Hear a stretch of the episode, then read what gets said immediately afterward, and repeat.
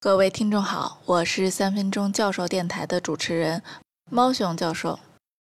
昨天讲到二零一五年，卷积神经网络开始在图像识别的比赛中完败人类，后来的比赛更是被国内的队伍频繁刷榜。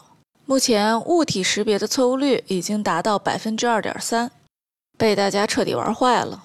二零一七年，Alice VRC 比赛方叹了一口气，宣布终止。下一步将转向对网络图像的学习和理解。以上大部分的工作都是基于图像库 ImageNet 实现 ResNet 及其衍生品。ImageNet 有一千五百多万张照片，涵盖两万多个类别。比如，光是猫这个类别就有六万多张照片，包括各种品种、姿态的家猫和野猫。爱猫的听友可以下载这些图像，愉快的吸猫。这些猫照片每一张都是独立拍摄的。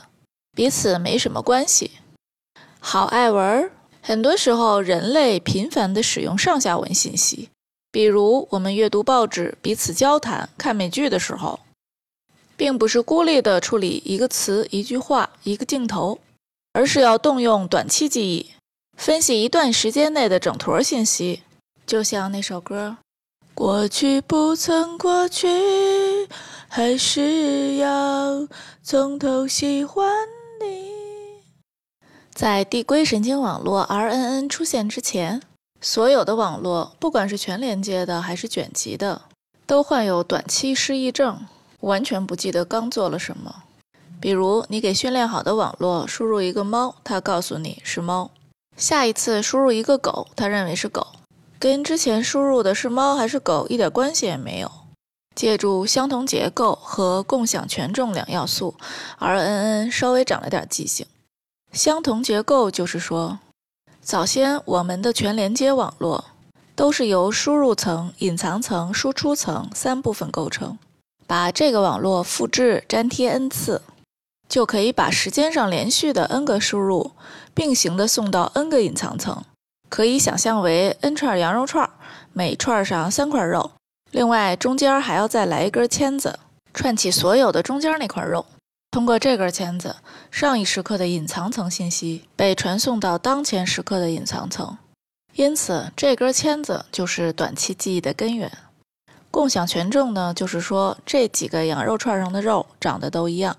换句话说，就是这些 copy 的网络携带的权重全都是一样的。回忆一下卷积神经网络，许多张输入图像在每个卷积层都要共享 n 个方框子。咱们这里是时间上连续 n 个输入，共享同一套网络参数。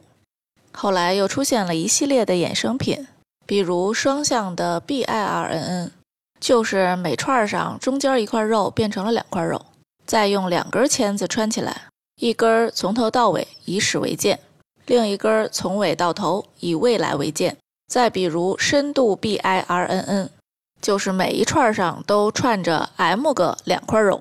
这些肉用平行的 M 乘二个签子穿起来，这下肉串爱好者们满意了吧？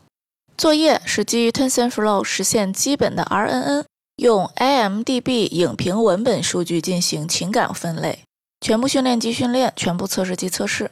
有任何问题请联系猫熊教授。明天见。